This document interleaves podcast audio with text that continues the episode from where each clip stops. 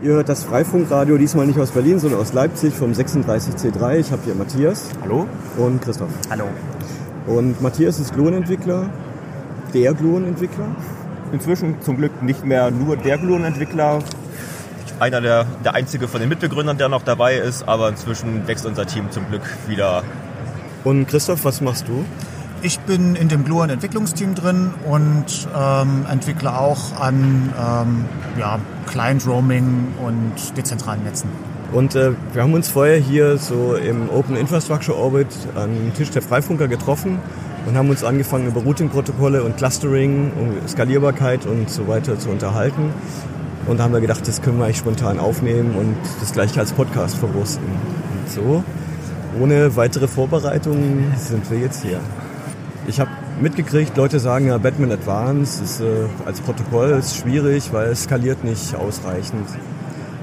Der Hintergrund ist, ich habe damals äh, im Batman-Team die Idee aufgebracht, hey Leute, es wäre doch auch ganz cool, den Batman-Algorithmus für Layer 2 einzusetzen, um so ein virtuelles Layer 2 Netz zu simulieren, indem man dann so tolle Dinge tun kann wie DHCP laufen lassen, sodass man ohne Konfiguration ein Mesh betreiben kann. Dabei habe ich aber nie daran gedacht, dass das irgendwie irgendjemand auf die Idee kommt, das mit 1000 Knoten beispielsweise zu probieren, die dann auch noch per Kabel, also ohne Packet Loss miteinander verbunden sind.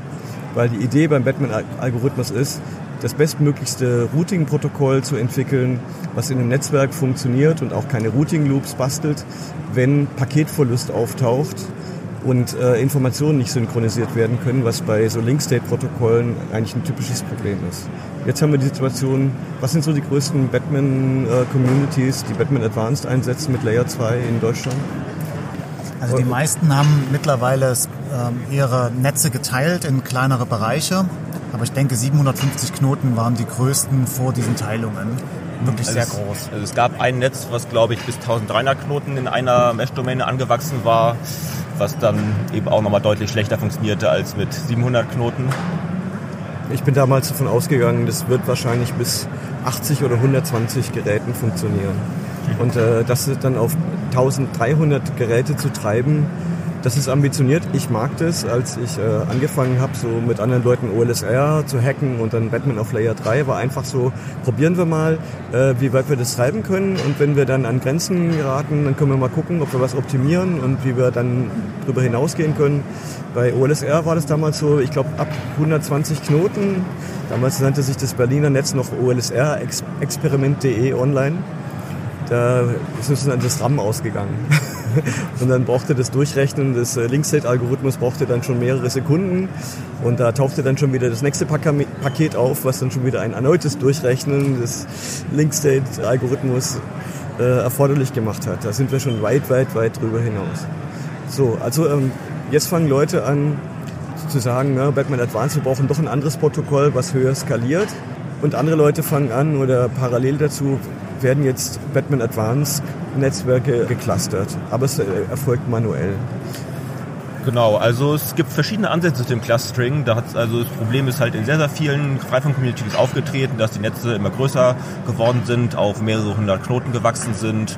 Und dann ja, haben sich verschiedene Ansätze gebildet, wie jetzt dieses Clustering passieren könnte.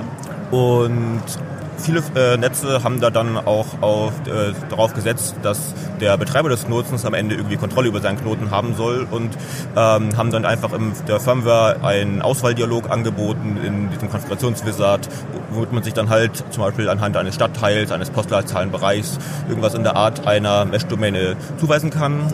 Und danach kriegt, äh, äh, hat der Knoten dann eben ja, seine eigene Broadcast-Domäne mit eigenem IP-Bereich, eigenen DHCP-Servern und so weiter.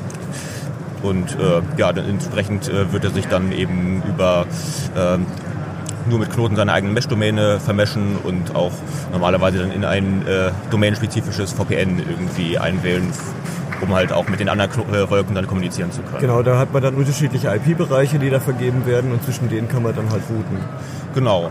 Ähm, mindestens eine Community, waren das die Rheinländer mit dem, äh, wo der Hood Selector entwickelt wurde? Ich vergesse mal die Namen der Das könnten die Rheinländer gewesen sein, aber es ist sehr viele Communities machen das. Die Frankfurter machen das, die Darmstädter machen das. Das funktioniert auch gut, das skaliert, also dann skaliert es. Das dann skaliert das natürlich mit den Domänen.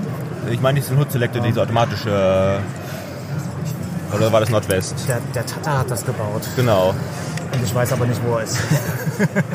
Eigentlich müsste ich das wissen. Ähm, genau, es äh, gibt halt auch Communities, bei, in denen deutlich äh, mehr Knoten halt so da sind, ohne dass es einen Betreiber gibt, der sich jetzt viel um den Knoten kümmert und wo vielleicht auch weniger auf die technische Kompetenz des Betreibers oder das Aufbauen dieser Kompetenzen gesetzt wird, sondern halt das Netz einfach funktionieren soll, ähm, was sicherlich auch irgendwo ein valider Ansatz ist. Und ja, da wurde eben eine Software entwickelt, der sogenannte Hood Selector, der eben diese Auswahl der Mesh-Domäne automatisieren soll, anhand zum Beispiel im Knoten eingetragenen Geokoordinaten oder ähm, umliegenden Mesh-Knoten, die übers WLAN gesehen werden. Da gibt es dann natürlich wieder ganz interessante technische Herausforderungen, dass so ein Knoten vielleicht sogar im laufenden Betrieb ohne Reboot in der Lage sein sollte, seine Mesh-Domäne zu wechseln und dann einfach mal völlig umkonfiguriert werden muss. Ich denke, ein Reboot ist in dem Fall schon akzeptabel.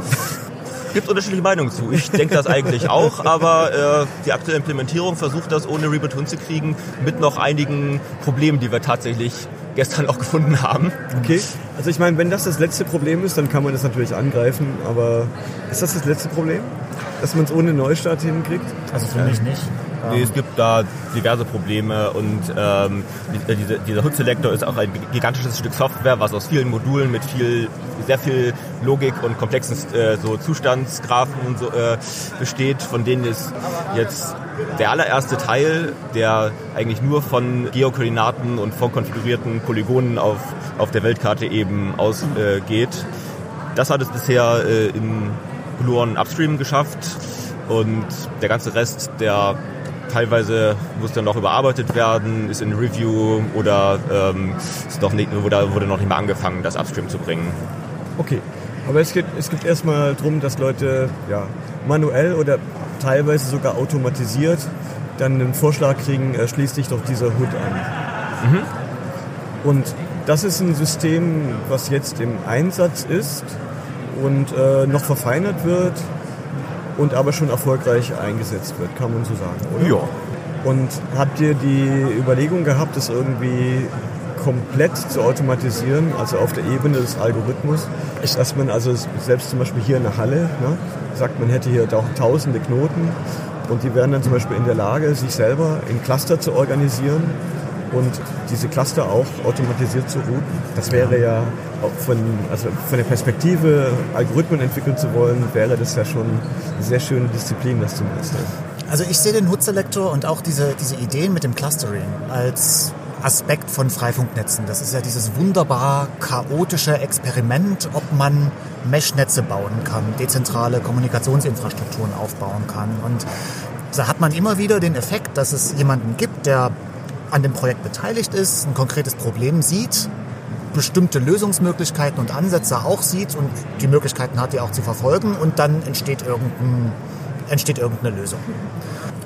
Ich für mich würde sagen, okay, es ist gut, dass es den Hood Selector gibt, es ist gut, dass es das Batman gibt und es ist eine Eigenschaft dieser Netze, dass wir im Moment diese, diese Cluster haben und brauchen. Aber eigentlich möchte ich mich nicht zentral um die Koordination dieser Cluster kümmern, wenn ich ein dezentrales Netz baue. Die Cluster, die könnten sich automatisch bilden und die Cluster könnten sich genauso automatisch untereinander vernetzen.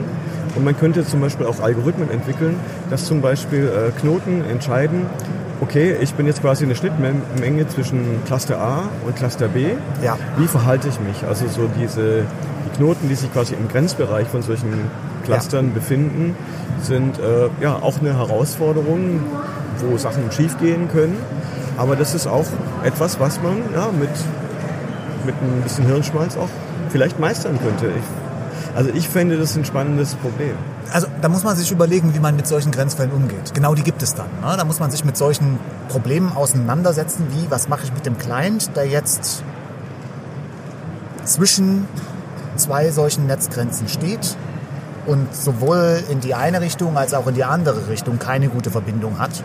Wie gehe ich überhaupt damit um, dass sich zwei Cluster begegnen? Sollte das dann nicht einer werden? Wenn es einer werden soll, ist es gut, dann kann ich in dem gesamten Bereich roamen, aber ähm, dann wird vielleicht wieder der Cluster zu groß. Wenn ich jetzt dein Messehallenbeispiel aufgreife, wäre ich mir schon nicht sicher, ob das mit einem Cluster hier jetzt machbar wäre. Mit einem Cluster? Nein, nein. Davon, So, und ich ich habe das Beispiel gewählt, weil wir sind hier in der Halle.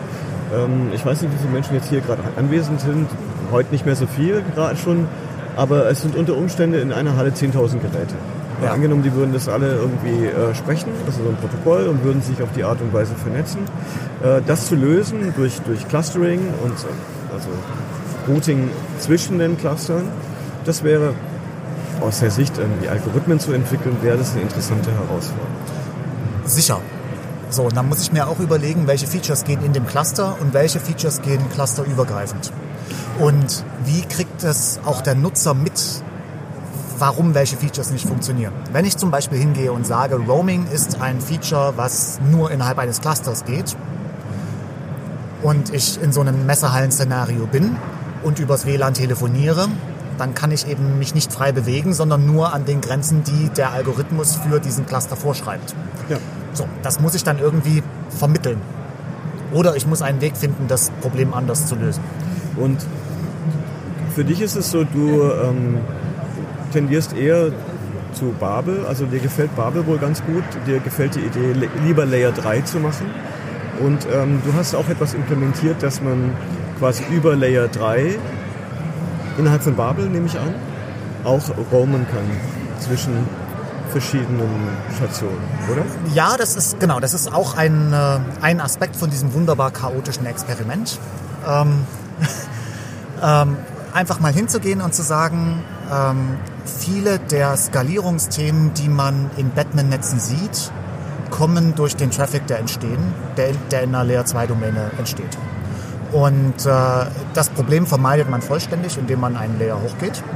Man kriegt dafür aber das Problem, dass Roaming nicht mehr geht. Also muss man sich dafür was überlegen. Äh, Und es gibt im Moment einen experimentellen Ansatz, der Roaming auch in gerouteten Netzwerken implementiert. Wir können schon sehen, dass das funktioniert. Äh, Wir können auch sehen, dass das schon ganz gut skaliert. Man muss sagen, beim letzten, ähm, beim letzten Experiment, äh, da gab es ein Setup auf der Breminale mit 1000 gleichzeitigen Clients im gleichen Netz. Da ist das Netz auch explodiert. Aber man, wir haben was gelernt, haben zwei Optimierungen durchgeführt und seitdem gab es keinen neuen Test. Ja, je, Ja. Man, man lernt jedes Mal. An der Stelle möchte ich aber doch etwas in eigener Sache sagen. Und zwar ist es so, du sprichst von Batman und heute ist in der Community so, Batman ist für die Leute identisch mit Batman Advanced, Ja. also mit diesem Routing auf Layer 2. Ja. Aber Batman ist eigentlich ein Routing-Algorithmus.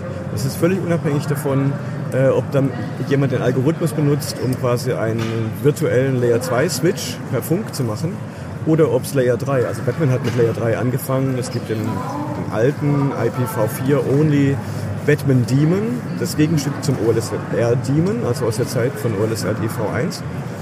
Und es gibt äh, BMX, Batman Experimental, ja, was äh, Axel Neumann macht. Und es gibt eben die relativ große Gruppe von den Leuten, die sich eben der Idee verschrieben haben, diesen Algorithmus für ein Layer 2 Netz einzusetzen. Also es ist nicht der Algorithmus an sich, sondern es geht konkret darum, es wird mit einem Routing-Algorithmus ein Layer 2 virtueller Switch über das Mesh gelegt. Also und das hat natürlich Skalierbarkeitsprobleme. Genau. Und äh, dazu muss ich sagen, bei der Entwicklung von, von Batman, also von dem Routing-Algorithmus, bin ich davon ausgegangen, der Algorithmus wird vor allem drahtlos verwendet. Und Batman skaliert auch, weil es werden diese OGM-Nachrichten, die quasi die Existenz von Knoten, die werden per Broadcast weitergereicht. Äh, wenn man jetzt Broadcasts wiederholt, dann hat man einen nicht zu unterschätzenden Packet Loss. Das heißt, äh, von 100 Paketen erreicht mich vielleicht ein einziges Paket, was mir mitteilt, dass hinter Knoten XY weit entfernt ein Knoten Q ist. Ich muss aber über die, den genauen Pfad, muss ich nur wissen, dass dieser Knoten in meiner Nachbarschaft der beste Gateway in diese Richtung ist. Batman Ja. kümmert sich tatsächlich nur, welche Nachbarn habe ich und welchen Nachbarn muss ich selektieren, um Knoten Q zu erreichen. Das ist ja die, die Idee dahinter, dass, die, dass das Wissen über die Struktur des Netzwerks dezentralisiert ist und nicht versucht wird, die über das ganze Netzwerk hin, hinweg zu skalieren. Ja? Und da sind wir davon ausgegangen, wenn nur jedes hundertste Broadcast von einem 20 Hop entfernten Knoten mich erreicht, reicht es völlig aus. Ja, solange ich diese Routing-Informationen lange genug behalte, damit ich tatsächlich in die Richtung etwas schicken kann. Und irgendwann, wenn diese Broadcasts auch nach so und so viel Wiederholung gar nicht mehr bei mir ankommen, dann habe ich einen drahtlosen Horizont. Ja? Und was außerhalb dieses Horizonts ist, ist für mich eh nicht mehr relevant, weil ich mit dem gar keine Daten austauschen kann, wofür ich ein proaktives Netzwerkprotokoll brauche, was eben proaktiv Routen in meine Routing-Tabelle bereitstellt. Ja? Das, von daher ist es jetzt aber so, dass die Leute natürlich gesagt haben, wunderbar, ich habe jetzt einen Routing-Algorithmus, ja, den, äh, den lasse ich jetzt auch über meinen DSL-Anschluss laufen, den lasse ich über die, das Fiber laufen, was ich zu Hause habe. Und da greift natürlich dieses Skalierbarkeitsprinzip und dieser Ansatz des Routing-Protokolls eben in verlustbehafteten Netzen mit Paketverlusten nicht irre im Kreis herum zu routen und sich einen Horizont bildet, es funktioniert da nicht. Es gibt keinen Packet Loss. Ja? Und deswegen treten natürlich dann diese Probleme auf. Ja? Die Verbindungen sind zu gut es ist natürlich, ähm, ich habe schon bei OLSR, haben wir das schon damals gesehen, ja okay, bei OLSR, man kann, kann dem nicht nur ein WLAN-Interface geben, man kann dem auch ein LAN-Interface geben. Und dann, was das erste war, die Leute beschweren sich darüber, dass der Routing-Algorithmus nicht über zwei Hops übers LAN geht, sondern über einen Hop drahtlos. Weil es halt nur ein Hop ist. Ne? Mhm. Und äh, da fingen Leute dann an, so die, die Metriken zu verbiegen, um den Algorithmus dazu zu bewegen, dann doch über das LAN zu gehen und so weiter und so fort. Na gut, am Ende steht ja auch nicht die Frage, was ist das beste Protokoll, sondern am Ende steht ja die Frage, äh, welche Werkzeuge setzen wir ein, um unsere schönen dezentralen Netze zu bauen. Und äh, wie kann welches Werkzeug dazu beitragen. Und da sehen wir jetzt ganz viele Varianten auf dem Tisch. Einige hast du genannt. Ja? Ähm, es gibt sicherlich auch noch andere. Auch der Hood Selector ist ein solches Werkzeug. Ja. Und also Babel ist jetzt halt auch nicht, nicht unbedingt das Ziel, wo wir mit der Gluon-Entwicklung hinwollen. Es ist jetzt gerade eine Stufe in diesem Experiment, wie wir vielleicht in Zukunft Routen oder überhaupt Mesh-Netzwerke bauen können. Und von Anfang an war auch der Ansatz von diesem Layer 3 RoamD, der eben das Roaming in, Layer, in diesem Bubble-Netz ermöglicht. Jetzt vielleicht am Anfang erstmal spezifisch auf Bubble äh, implementiert zu sein, aber dass das theoretisch dann auch mit OLSR, mit äh, BMX, mit eben auch anderen Layer 3 Routing-Protokollen genauso funktionieren das, kann. Das geht auch jetzt schon. Das heißt, dieser Dienst hat als Interface Netlink und damit den Kernel mit seinen Routing-Tabellen. Und es gibt tatsächlich keine Babel-spezifischen Themen in diesem, in diesem Layer äh, 3 Roaming Daemon mehr, sondern ähm, okay. der ist einsetzbar mit welchem Protokoll auch immer.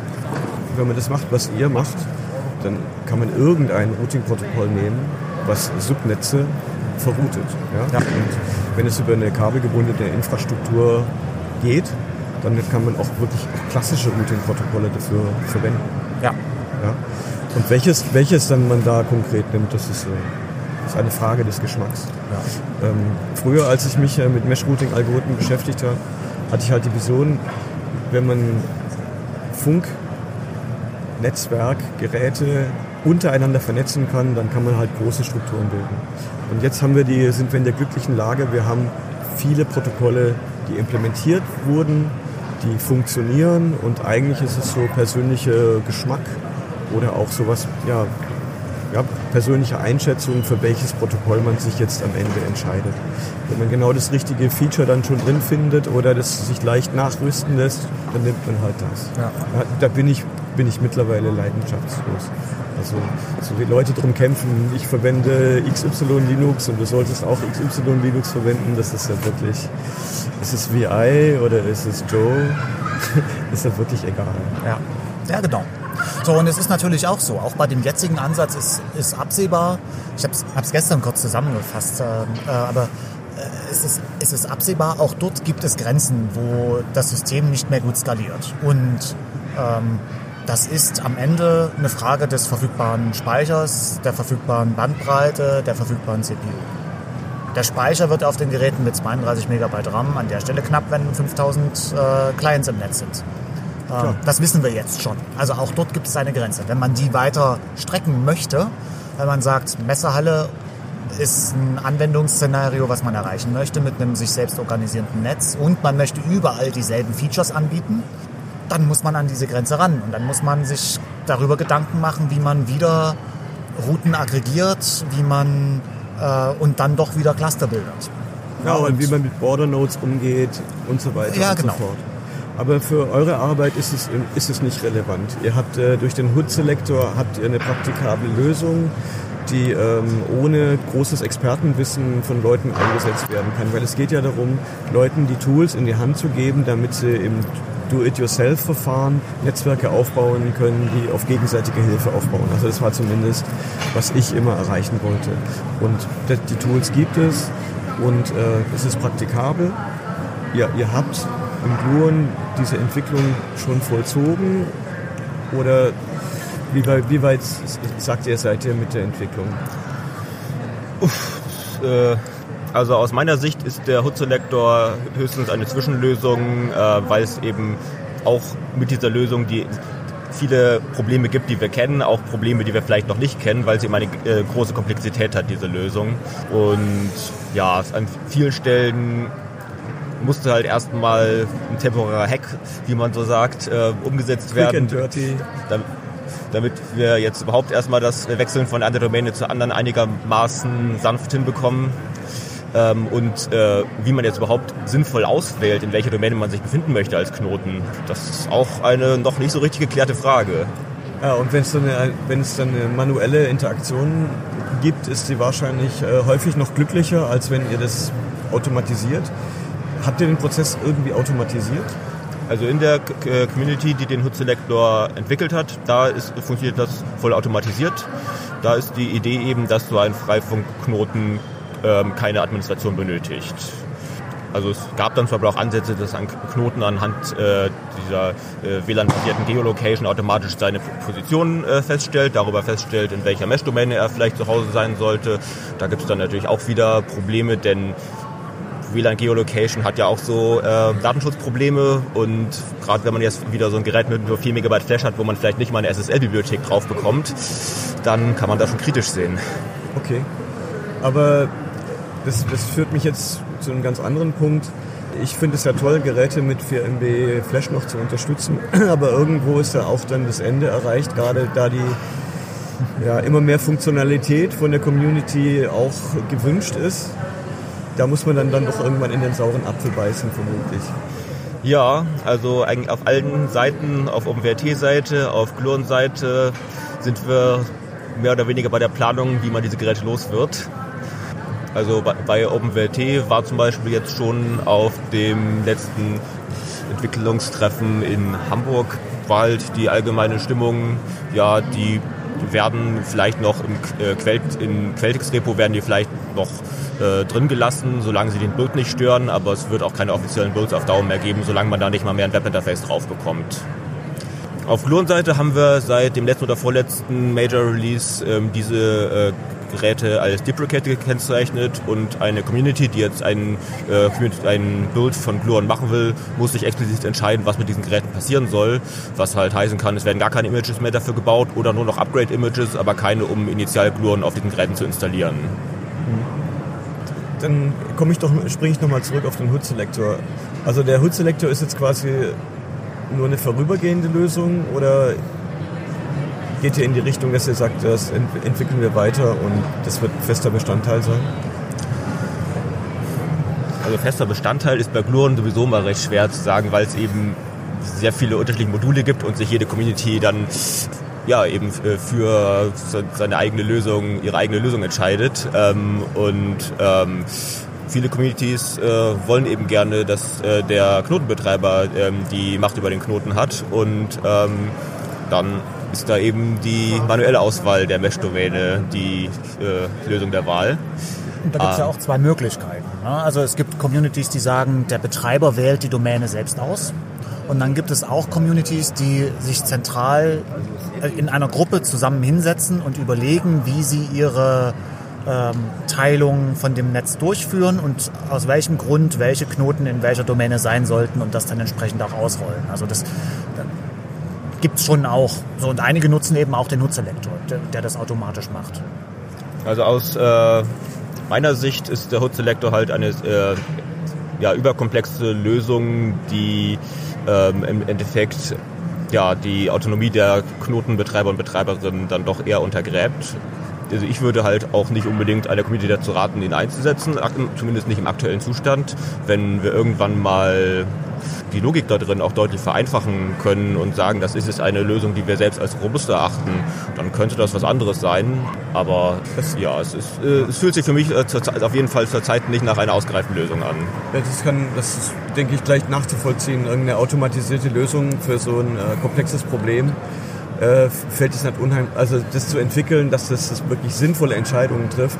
Äh, das kann natürlich eine Community, die sich zusammensetzt und trifft und sagt, ja, komm, wir haben mit diesem Gateway, mit der Kapazität und äh, hier noch die Redundanz, ist doch ja. besser, wenn du dich da dazu begibst. Äh, wir haben einen großen Teil der Traffic, der so von Servern, vielleicht haben wir einen lokalen Server, das soll von da nach da fließen, wäre also zweckmäßig wenn wir das nicht irgendwie von einem Cluster dann über den Umweg routen oder gerade dann. Ne? Also solche ja, Sachen ja. kann man ja in Erwägung ziehen. Und hier ist der Fluss und da ist die Autobahn und das sind folgende natürlichen Grenzen, die wir in unserem ja. Einzugsgebiet haben.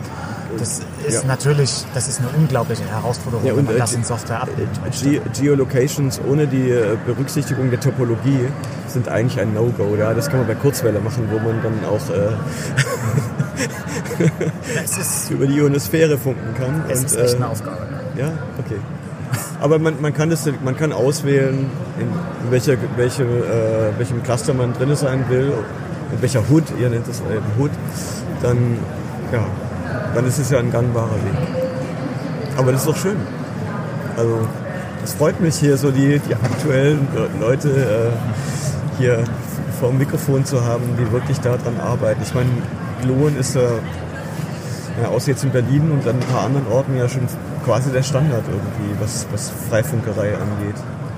Ja, äh, gefühlt äh, vielleicht sogar so ein bisschen zu sehr Standard. Ähm, äh, also ich wünsche mir halt auch immer, dass es ein bisschen mehr Diversität bei so Software gibt und ähm, scheinbar haben wir mit Gluon einfach zu gute Arbeit geleistet und etwas entwickelt, was für zu viele zu gut funktioniert.